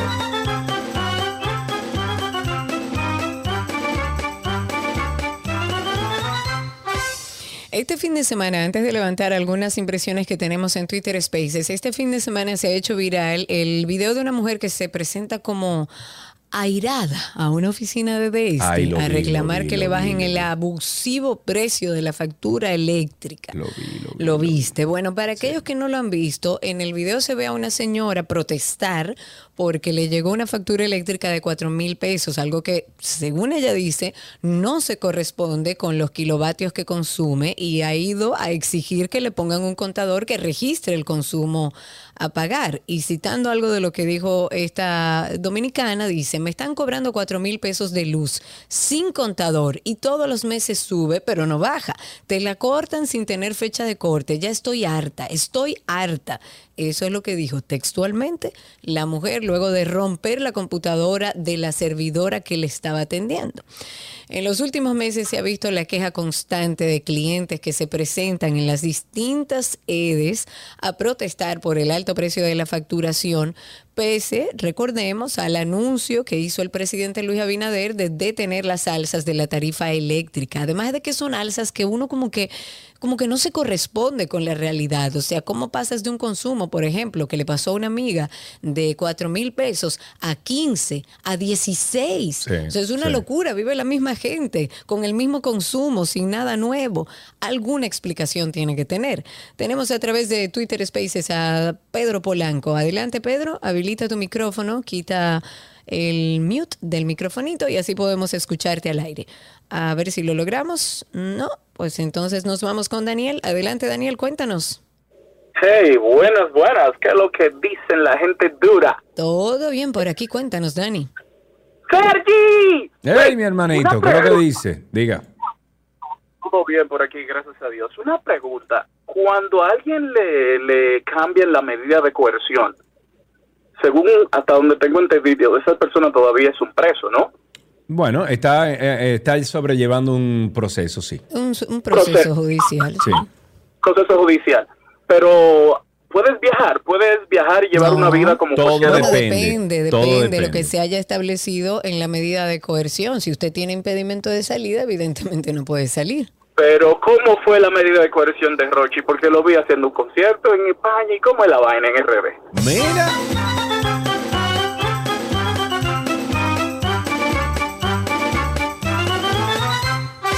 Vamos con Juan Carlos. Buenas tardes.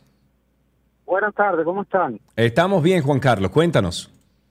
Sí, mira, con relación a lo del paso rápido, dos punticos eh, rápido ahí, por favor. Mira, el primero es eh, que yo tengo mi vehículo, viajo mucho diario, y el problema que yo realmente nunca he tenido problema con el paso rápido. El problema que tengo es que me meto en mi carril que me corresponde y se meten tres y cuatro vehículos que no tienen el paso Además. rápido. Así Entonces, es. tiene que venir un militar hasta que no le metan una multa de cinco mil pesos cada uno, entonces no van a dejar de hacerlo. Así Lo es. segundo es que yo compré otro vehículo y llamé a, eh, eh, al paso rápido para ver si yo podía pasar el que yo tengo en, el que- en mi vehículo actual a mi vehículo nuevo.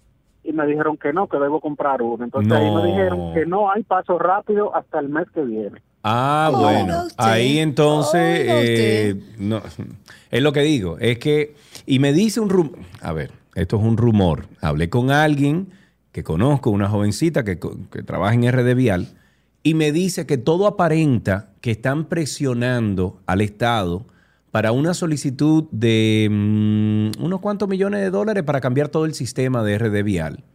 Y entonces que ellos están haciendo esto a propósito, estos Oh. son rumores, señores, ¿eh?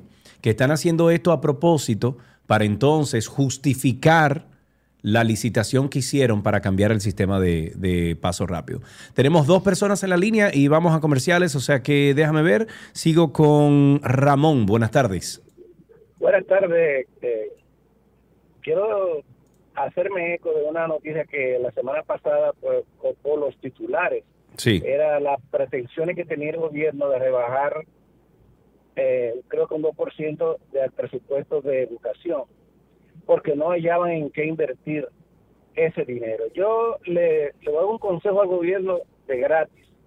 Hace algún tiempo, las, el voleibol dominicano era la cenicienta igual que otras disciplinas y se trajeron técnicos de Cuba y creo también que de Brasil y desde ese tiempo para acá el voleibol dominicano y ahí está la muestra reciente eh, somos una pequeña potencia en voleibol. Yo creo que el sistema de educación dominicano necesita la inyección de técnicos de potencias en educación como Cuba y otras naciones y si es que no tienen a dónde gastar el dinero que le está sobrando del presupuesto pues que lo agarren a eso y que traigan técnicos del extranjero o que lleven los técnicos dominicanos al extranjero para que puedan capacitarse y mejorar con ese presupuesto que tenemos la educación dominicana. Gracias. Muy bien, muchísimas gracias. Ahí tenemos una última llamada antes de irnos a comerciales. Pacheco, Pacheco, Pacheco, dímelo. Pacheco, Pacheco. Adelante, Carlos, Adelante, te escucho, adelante, se escucha. Sergio, Karina, buenas tardes. Buenas para los tardes. dos. Igual. Yo ando en la calle haciendo Uber, ustedes saben. Y señores, la cantidad, ya empezamos los colegios y empezaron los problemas. Ay, sí. La cantidad de tapones, señores, que generan los colegios es una, una, una barbaridad. Por ejemplo, hay uno que, que creo que es el Luis Muñoz.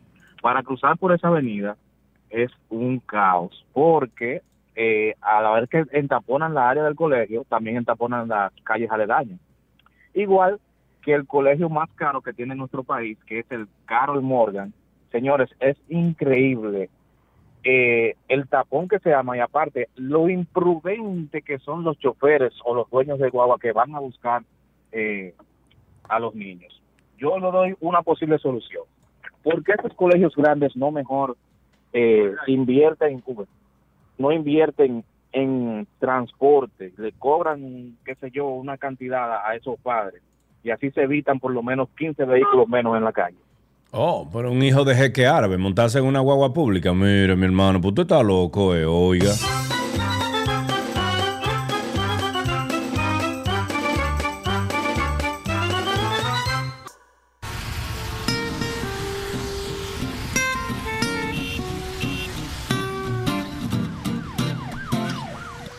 Estamos de vuelta a Tránsito y Circo aquí en 12 y 2. Revin Pineda le dice, Cindy, te amo, Cindy, te amo. Raven, nuestro editor, hay un tema, ¿qué es lo que está pasando?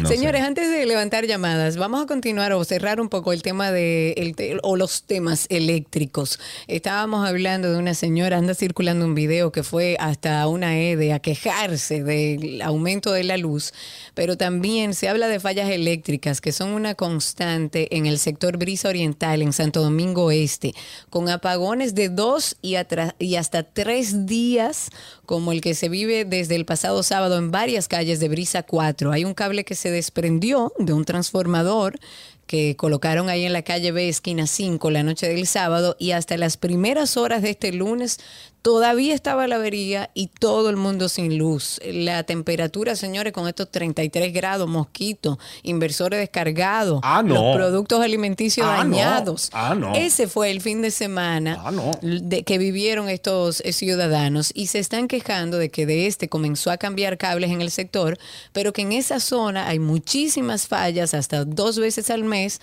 pese a que se paga una alta factura eléctrica. Así que atenciones de este, la gente de Brisas 4 está esperando porque le hagan caso, por Dios. Bueno, nosotros tenemos a uno de nuestros productores, él se llama Alan, pero parece que se le cayó el internet y no hay quien tome la llamada. Mientras tanto, vamos entonces a pasar a Twitter Spaces. Twitter Spaces. Voy a empezar con Juan Carlos, que lo tengo ahí hace un momentito. Adelante, Juan Carlos, cuéntanos.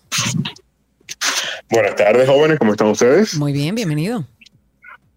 Gracias. Mira, eh, son, son dos temitas rápidos. En, eh, el primero, con el paso rápido.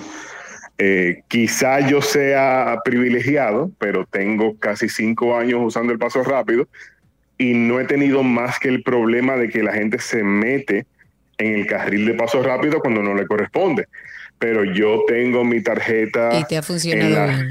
Sí, yo tengo la tarjeta enlazada, entro a la página, recargo y listo. Eh, eh, ¿Cuál es la página RD Vial? Sí, la página funciona eh, mucho mejor que la aplicación. Eh, ¿ha- ¿Has logrado, Juan Carlos, alguna vez cargar a través de la aplicación? No, no uso el app. Porque, ¿qué sucede? ¿Qué sucede? Que yo utilizo el- la tienda de aplicaciones de Estados Unidos y no está disponible en la tienda de aplicaciones de Estados Unidos, solamente está disponible en la de aquí. Entonces a mí no me aparece y no quisiera bajar una aplicación de, un, de otro lado. Yo simplemente entro a la página, paso rápido. Eh, eh, sí, creo que Veo aquí que hay que, hay que crear una cuenta, veo aquí, ¿verdad? Sí, sí, es que se crea una cuenta cuando tú adquieres el tag. eh, con ese código que tiene el tag, que es de seis dígitos, tú creas la cuenta y ya enlazado ahí, pones la tarjeta e inmediatamente ya tú puedes recargar.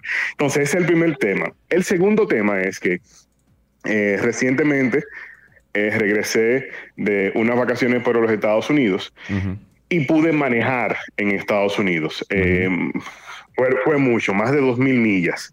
Entonces, eh, me doy cuenta que en Estados Unidos, en las carreteras, se maneja rápido. Sí. Y cuando digo, y cuando digo rápido es rápido, porque Sí. la mayoría de las carreteras tienen un límite de velocidad de 65 millas, que eso sería más o menos como 110 kilómetros, más o menos unos 110 kilómetros por hora. Ese es el límite. Pero nadie respeta eso, Karina, en Estados Unidos. Ahí se maneja rápido. En, esta- en Estados Unidos, gracias eh, Juan Carlos, en Estados Unidos y en Europa se maneja bastante rápido en carreteras. Sí, pero hay siempre un límite de velocidad. Sí, Lo que claro. pasa es que los policías, si tú estás manejando con el tráfico, léase, si tú vas a la misma velocidad que va la mayoría de vehículos a tu alrededor, no te dan problema. Por ejemplo, ¿Y en para qué Atlanta... ponen un máximo de velocidad? Eh, no, no, no, te ponen un máximo de velocidad. Incluso hay eh, autopistas que tienen un mínimo de velocidad. Hay autopistas que tú no puedes bajar de 50 millas o 40 millas, que vendrían siendo unos 60 kilómetros, 70 kilómetros. Pero eh, lo que te quiero decir es que ya se ha establecido que si, eh, eh, lo que dicen los gringos, if you go with traffic, o sea, si te vas con el tránsito, si te vas con la velocidad de los otros vehículos que están alrededor tuyo, tú no vas a tener ningún problema. Pero el problema es cuando tú te vas más rápido que ellos. Generalmente en todas las, eh, en los highways, en las avenidas, en, incluso en las carreteras, tú puedes ir unos 10 o 15 millas por encima del límite y tú no vas a tener no te problema. paran, ni te Ahora, si te fuiste más rápido que todo el mundo, te pararon. Ok, comentar eh, algunas informaciones. Tengo a varias personas a través de Spaces. Eh, para retomar el tema de la Cámara de Cuentas, luego de la denuncia de dos empleadas de la Cámara de Cuentas de que su titular, Janer Ramírez, las acosó de forma laboral, el abogado de una de estas denunciantes eh, se limitó, él no dijo mucho, él se limitó a decir que la carta era real, una carta que anda circulando y que me imagino que muchos de ustedes han visto y que más adelante él ofrecerá más detalles. Las dos juristas empleadas de la Cámara de Cuentas que figuran en la nómina de esa entidad del- desde el mes de, de julio, perdón, denunciaron a través de una carta que se le envió a la magistrada Tomasina Tolentino, como dice esta carta, que están siendo víctimas de acoso laboral por parte del presidente del organismo. La autenticidad de esa carta firmada por las empleadas Bella García Paulino y Virginia Correa Jiménez fue confirmada a través de una conversación telefónica con el abogado García Paulino, eh, Francisco García Paulino, si mal no recuerdo. Pero la realidad es que hay una situación en la Cámara de Cuentas que está por estallar en cualquier momento. Vámonos con Twitter Spaces. Tengo a, déjame ver, tengo a Joaquín con nosotros. Adelante, Joaquín, cuéntanos. Joaquín, ¿por qué no te escuchamos? ¿Qué pacho? Joaquín, lamentablemente no te escuchamos, no sé por qué. Vamos a probar entonces con el príncipe Jaim, que está ahí. Príncipe, habilita tu micrófono, a ver si podemos escucharte al aire. Cuéntanos. Sí, muy buenas tardes, Karina y Sergio Carlos, ¿cómo están? Bien, bienvenido. Bienvenido. Mira, eh, yo quisiera comentar un asunto de lo de este, no sé si todavía están recibiendo opiniones de eso. Voy a claro. Un tipo de denuncia que creo que va a responder la inquietud que ustedes tienen. Bueno, resulta que en Santo Domingo Este se está dando una práctica de que las unidades comerciales se diga la guaguita que cortan la luz y que no la ponen después que la cortan, que tú pagas el- la reconexión, están sustrayendo de manera ilegal, o sea, robándose los contadores a los fines de ofertarlos a, a ya sea negocios o personas que están dispuestos a pagar hasta 10 mil pesos según lo que nos han comentado algunas personas, vecinos y demás. Entonces, cuando ellos colocan ese contador en su oficina o su establecimiento, la factura te sigue llegando a ti del consumo de ellos, más no de tu consumo, porque ya tú no tienes contador. Entonces, muchas personas no denuncian eso en la policía, deben de ir al destacamento más cercano, reportarlo como robado y hacer la reclamación de este para cubrirse de cuando le llegue la factura poder reclamar de que ese no es su consumo y ellos ya lo saben, o sea, ellos incluso están normal, eh, para ellos actúan normal cuando una gente va a hacer eso.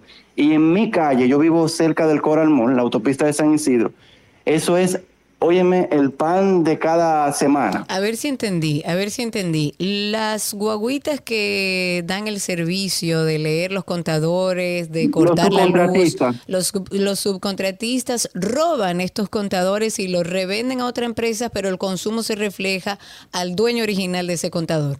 Así mismo es, según lo que yo estuve eh, investigando. Ok, vamos a pedirle y gracias por, por dar información en torno a esto. Aquellas personas que sean víctimas de robo de contadores ya saben que deben hacer su denuncia, tener su denuncia a mano para que cualquier eventualidad garantice que ese contador fue robado. Ahí tenemos una última llamada. Nuestra amiga Sabrina está con nosotros. Ah, Sabrina, buenas tardes. Hola chicos, ¿cómo están? Muy bien, Hola, gracias a Dios. Sergio. Sabri, eh, tengo entendido que justamente nosotros hablando de paso rápido, tú estabas en algo de eso. Es correcto, eh, fue muy curioso porque yo estaba ahí justo en el momento que me estaban instalando el paso rápido que compré hoy. Lo Ok, compré hace ¿cómo lo compraste? hora. Porque yo tengo de una semana y media que quiero comprar el paso rápido y no los hallo. Bueno, hay dos tipos de, de dispositivo. Está el que se pone en el vidrio y Sí. está el que se usa en el farol. Ok. Yo compré el de farol, es cierto. y el de, el de que vidrio no el aparece? vidrio está agotado. No, está agotado, me dijeron. eh, ya la orden está puesta eh, para que lleguen. Eso se lo, se lo compran a un suplidor en el extranjero, según escuché, en Argentina. Ajá. Es un sistema de Argentina que aquí usan. Y eh, antes de que pues finalice el año llegarán los dispositivos de, de, de vidrio de, de Sí, sí, sí, del parabrisas. Entonces, de- entonces funciona el de el del farol de adelante, funciona tan bien como el del parabrisas. Perfectamente. En los vehículos, en mi familia, ese es el que tenemos por el tema de los tintados de los vehículos que eh, causan, al parecer, un problema con el de. Algunos de tintados vidrio. tienen metal, sí. Y sí, se, se complica. Entonces terminamos usando el de farol. No da problema. No te puedo negar que uno que otro paso en, en, eh, peaje en el este, eh, uno tenga que pararse y darle el número, pero la verdad que funciona, funciona el tema de recarga. Incluso puedo darte el dato de que vi una, ya, ya tienen el tema de recarga por un número de WhatsApp.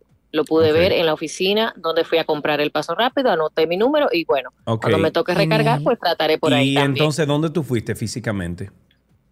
Fui a la edificio La Cumbre, edificio La Cumbre ahí en Naco, en el tercer piso, está paso rápido.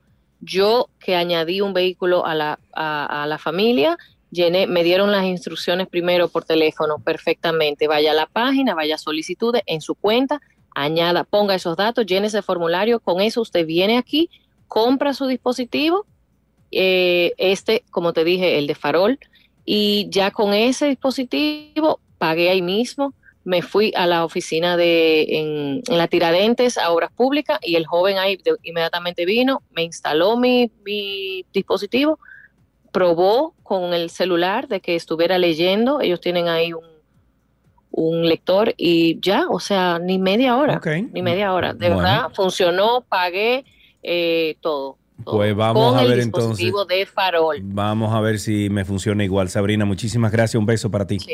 Chévere, Gracias. Sabri. Muchísimas gracias. Eh, quiero felicitar al alcalde de Santo Domingo Este. Yo lo he dicho aquí, puede parecer como, ¿y qué es eso? ¿Y qué va a solucionar eso? Señores, ustedes no se imaginan.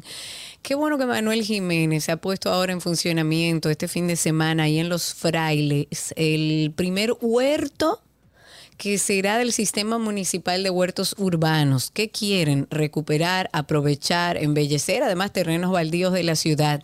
El alcalde estuvo ahí con niños, con niñas de la Junta de Vecinos Infantil Jehová con nosotros, que ahí sembraron las primeras se- semillas, las primeras plantitas o plántulas para producir zanahoria, rábano, espinaca, lechuga rizada, morada, puerro. Y según eh, Jiménez, los huertos urbanos que está preparando el ayuntamiento de Santo Domingo Este solo van a producir alimentos orgánicos libres de químicos dañinos para la salud y se estarán instalando en solares baldíos, en áreas ociosas, siempre en coordinación con todo el liderazgo comunitario de la zona. Y los huertos urbanos es un plan que antes de llegar a la alcaldía, según ellos mismos, dicen que estaban poniendo en los barrios como las muestras de que de en qué consistía esta iniciativa y ellos están buscando que Santo Domingo Este sea autosuficiente. Yo creo que tiene muchísimo valor enseñarle a la gente, al dominicano, que tiene la capacidad de poder, incluso en espacios reducidos, de producir parte de su alimentación. Quizás no toda, eh, es difícil toda, pero sí puede producir parte de su alimentación. Yo en mi casa tengo tomates, yo tengo pimientos, hecho de la misma, de la- del mismo vegetal o de la misma fruta sembrada en mi casa. La compré y lo- las, las semillitas las sembré y crecieron. Y usted dirá, pero esto no va a resolver nada, pero le enseña a la gente a que es posible tener un pequeño huerto en su casa que le cubra ciertas necesidades. No todas, nunca van a ser todas, pero cre- creo que tiene mucho valor este trabajo que están haciendo en la alcaldía de Santo Domingo Este. Muy bien, con ese comentario vamos a finalizar Tránsito y Circo. A ustedes muchísimas gracias por participar siempre con nosotros aquí y regresamos con mucho más.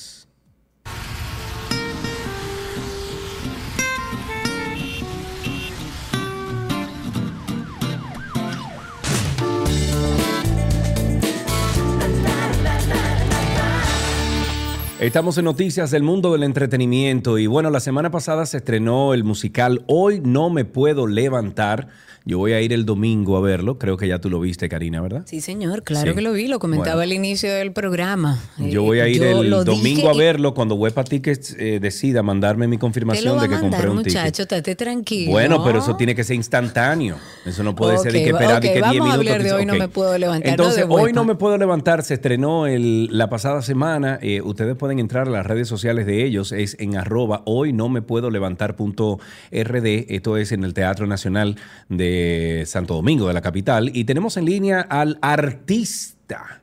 En todos los sentidos, porque ese tigre es completo. Canta, baila. Tú sabes que Javier Grullón. Se de patilla. Óyeme, Javier Grullón me recuerda a mí, Karina Larrauri, los artistas de los años 50, 40 que brincaban, se depatillaban, cantaban. Todo eran artistas en el, actuaban. en, el, en el amplio sentido de la palabra. en todo, A bueno. Javi tú le dices baila y baila bien, actúa y actúa eh, bien, canta, canta y canta canta bien. lindísimo, todo. todo. Y entonces encima de eso, Dios. buena gente. ¿Qué Y vamos a hacer con. Javi? Ok, y buen mozo vamos. también, sí. Y tenemos al, bueno, el, nuevo productor, porque ahora le está quitando la comida a los productores eh, Ah, eh, tradicionales, a Ah, ti, por ejemplo. Yo no sé cómo que está trabajando esta Yo cosa, no pero entiendo, bueno, no tenemos al nuevo Pero lo productor, el nuevo produ- productor de la cuadra, José Llano, que está con nosotros, que nos cuenten cómo se han sentido en estrenar esta obra, este musical. Vamos a empezar con el productor. Buenas tardes. Hola, hola, hola, ¿cómo están? No, yo súper contento. La verdad es que estamos estamos súper contentos todos. Yo creo que el resultado de un trabajo de todo un año y de toda una preparación para, para abrir el telón en el Teatro Nacional ha sido un trabajo arduo y yo creo que la gente lo ha visto. Y para nosotros el tener que personas con criterio, personas eh, que saben el trabajo y el esfuerzo que se hace para que esto sea posible, lo valoramos muchísimo. Y la verdad es que ha sido un trabajazo, pero ahí están los frutos. Yo creo que están, es momento de disfrutar todo lo que está pasando con el musical. Claro, yo decía iniciando el programa, eh, José, que lo tuyo es un atrevimiento, que Oh, lo tuyo oh, fue bueno, eh, oye, has herido y has tocado alguna cifra de algunos productores, Porque José se Llano. lo digo, no, digo, lo digo en buen término, porque, Porque incluso tú tienes algunos actores, perdón Karina, algunos actores que se han devocado públicamente diciendo que José Llano es el mejor productor de eventos. Sí, increíble, Entonces, imagínate. Oye, la cosa de la Yo vida. soy uno que lo diga.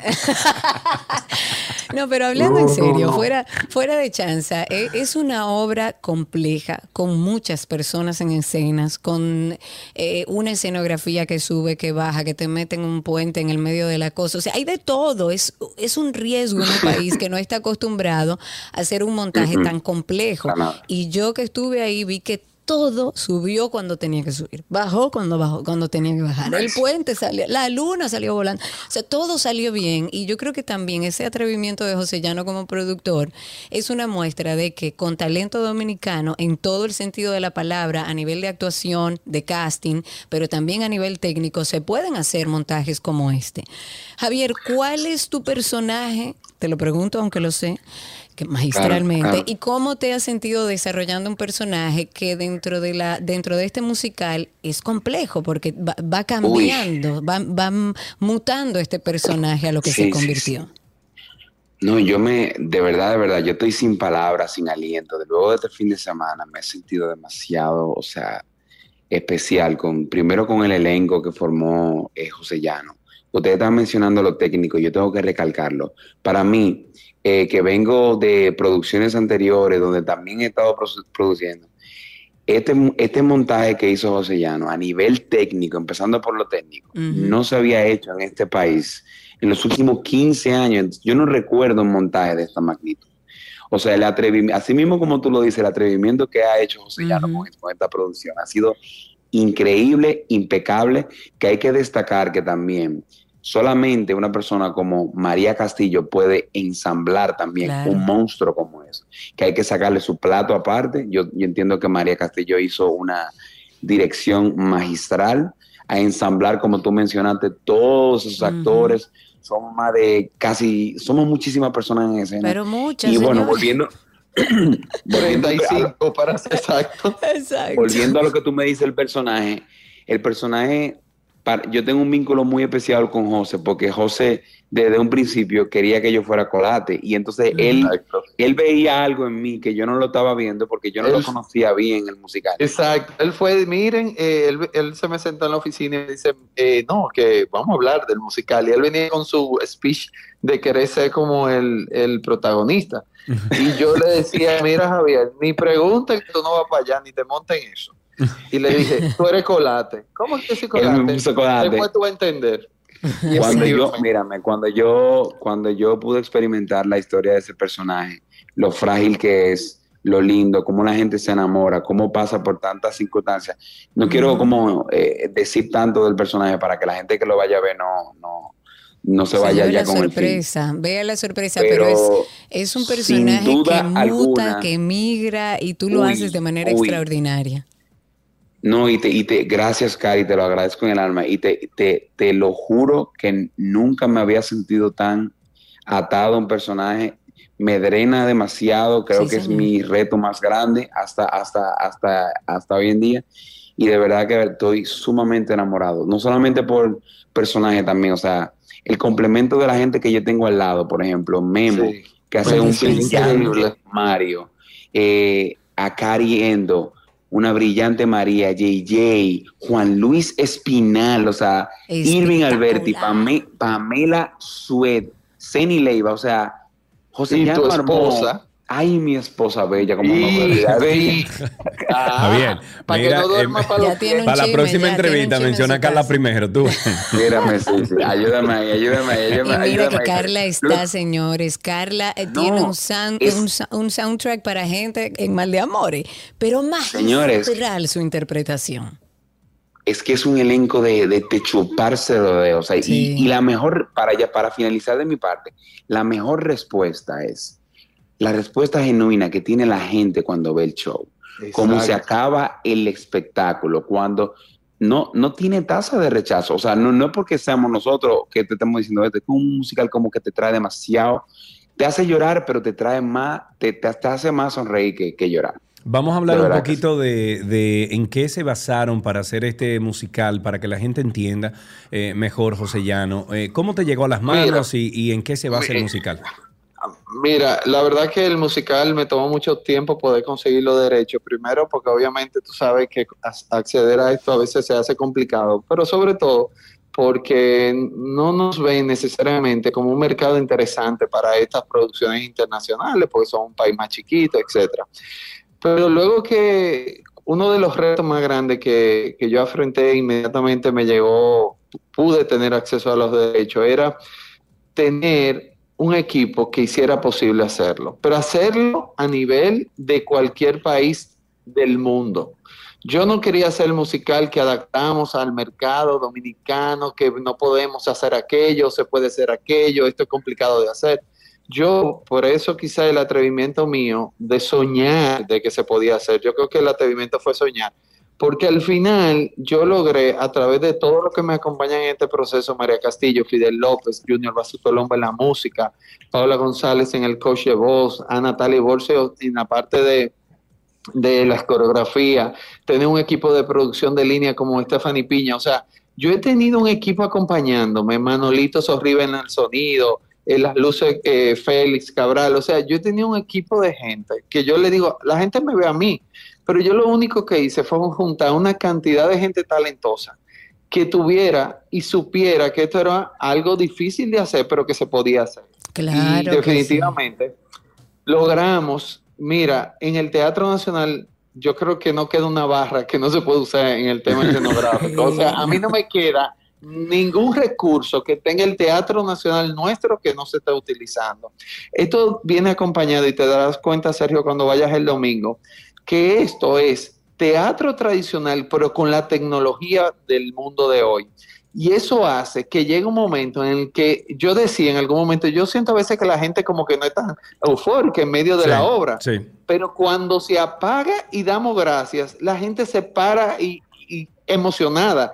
Y es que dicen que es que no pueden dejar de mirar en ningún momento, porque como dice Karina, entra una cosa, sale otra. Son 23 canciones de una historia que muchas veces la gente dice, pues es la música de Mecano. Sí. La música y la banda sonora de una historia que te pone a reflexionar, Claro. que habla de un momento de la humanidad, un momento muy específico, que son los 80, donde vinieron los cambios a la libertad Sí, desde, una sí. democra- desde una dictadura en España a una democracia y a una libertad donde surgieron artistas, donde vinieron los momentos terribles como el VIH, cómo Claro. se veía en aquel momento todo aquello, eh, el tema de, de, la drogas también. el sexo, la libertad para ser tú mismo, de tú aceptarte como tú eres y que la gente te, te quiera como es. Esto tiene un mensaje poderoso que habla de muchísimas cosas y que obviamente a través de la música de Mecano te va dando ese viaje emocional a través del tiempo que es espectacular y tener un elenco, no solo los nueve principales, yo quiero hablar de 13 talentos emergentes. No, señores, que hay, hay- hacen hay- un todos trabajo, son señores. buenos. Son 25, 23 personas cantando al mismo tiempo, 25, disculpen, más 12 bailarines. Nosotros tenemos 37 personas entre elenco, coro, ensamble, o sea, es mucho. Sí, Mucho. sí, sí. La verdad la coordinación es mucha y lo que han logrado es eh, no solo tener un buen musical, sino demostrar que aquí podemos hacer montajes como ese con talento 100% dominicano. ¿Dónde la gente puede Así es. conseguir entradas, José? Bueno, en Huepati que se la Mira. mandan como 20 o 30 minutos Eso no después. es verdad, eso nada más A mí no me han mandado la confirmación. Yo la compré No, hace como serio. 20, 10, Eso es eh, qué sé yo, media hora y no me han mandado la confirmación. Yo en lo que estaba en la entrevista ya yo le escribí, aparentemente en algunos casos cuando las personas son de fuera parece que dura más, eso parece. Ah, ok. Pero como quiera yo te voy a ¿Y llamar quién Sergio, es de y te voy a fuera aquí? investigar. ¿Usted? Mira, ay, sí, ¿quién vive fuera? Está bien, no Bueno, problema. tú, no- Está bien. tú vives. Está bien. no Entonces, la realidad es que están en web a ti que los boletos. Y lo más importante que yo le decir a la gente, solo nos quedan tres funciones. Es, eso es algo que nosotros tenemos que como país resolver y yo creo que debe estar ahí pendiente. O sea, este es un proyecto que ten- tenemos un año y en dos semanas terminamos. O sea, imagínate un año para solo trabajar dos semanas. La verdad es que todavía nos cuesta, pero estas son las tres últimas funciones, 16, 17 y 18, viernes, sábado y domingo. A verla, a verla, a Las verla, a boletas están en Huepa Ticket. Y por Tienen que supuesto, darse ese regalo. Claro que tienen que darse ese regalo. Recuerden que pueden ir al Nacional, a Jumbo, que ahí hay puestos de huepa si quiere comprarla físicamente. Nos escribe una persona que, de nombre Alberto que quiere enviarle un mensaje a ustedes. Dice, Ay, ahora que gracias. hablan de la obra, se me eriza la piel lo tan bien realizado comparable a cualquier producción fuera del país. Algo importante es que al final salen no solo los actores, sino todos los involucrados. Espectacular, maravilloso espectáculo. Se lo comparto porque yo Ay, sé que es Dios, bueno escuchar lo que la gente, lo que la gente también opina de lo que sí. ve. Chicos, No, y José. que hemos entregado todo en esto. Bien, como debe Ay, ser, nota. chicos, muchísima, no, suerte, no, muchísima M en las próximas presentaciones y qué bueno hablar con ustedes y nos vemos el domingo entonces para darnos un abrazo y, Ay, sí. y, y ver ese espectáculo tan grande que han puesto y tan chévere. O sea que un abrazo para ustedes. Los amamos gracias mucho, muchísimas gracias. Adiós. Bueno, eh, yo creo que no, ya, vámonos, ¿ok? Se quedó ahí entonces entretenimiento.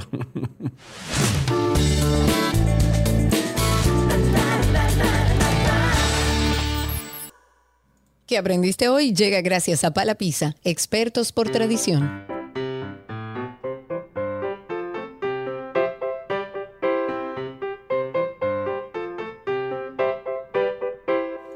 Seguimos con el segundo, sí, el, sí, este es el segundo niño que llama en el día de hoy y tenemos a Abigail en la línea. Buenas tardes, Abigail.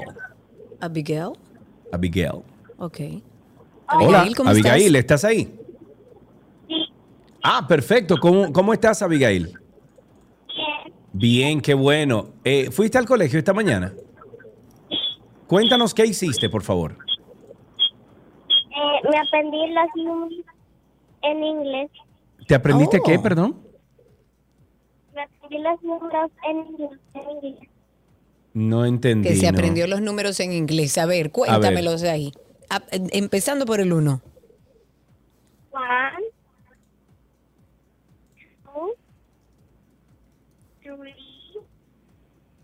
four, five, six, seven, eight, nine, ten. Muy bien. Felicidades a Abigail, Abigail por llamar aquí al programa. Hasta aquí, ¿qué aprendiste hoy?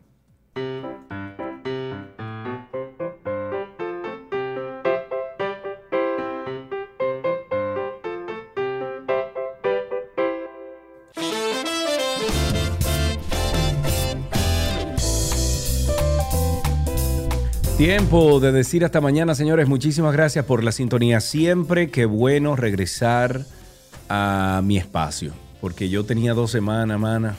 que- Diablo. Pero lo logramos.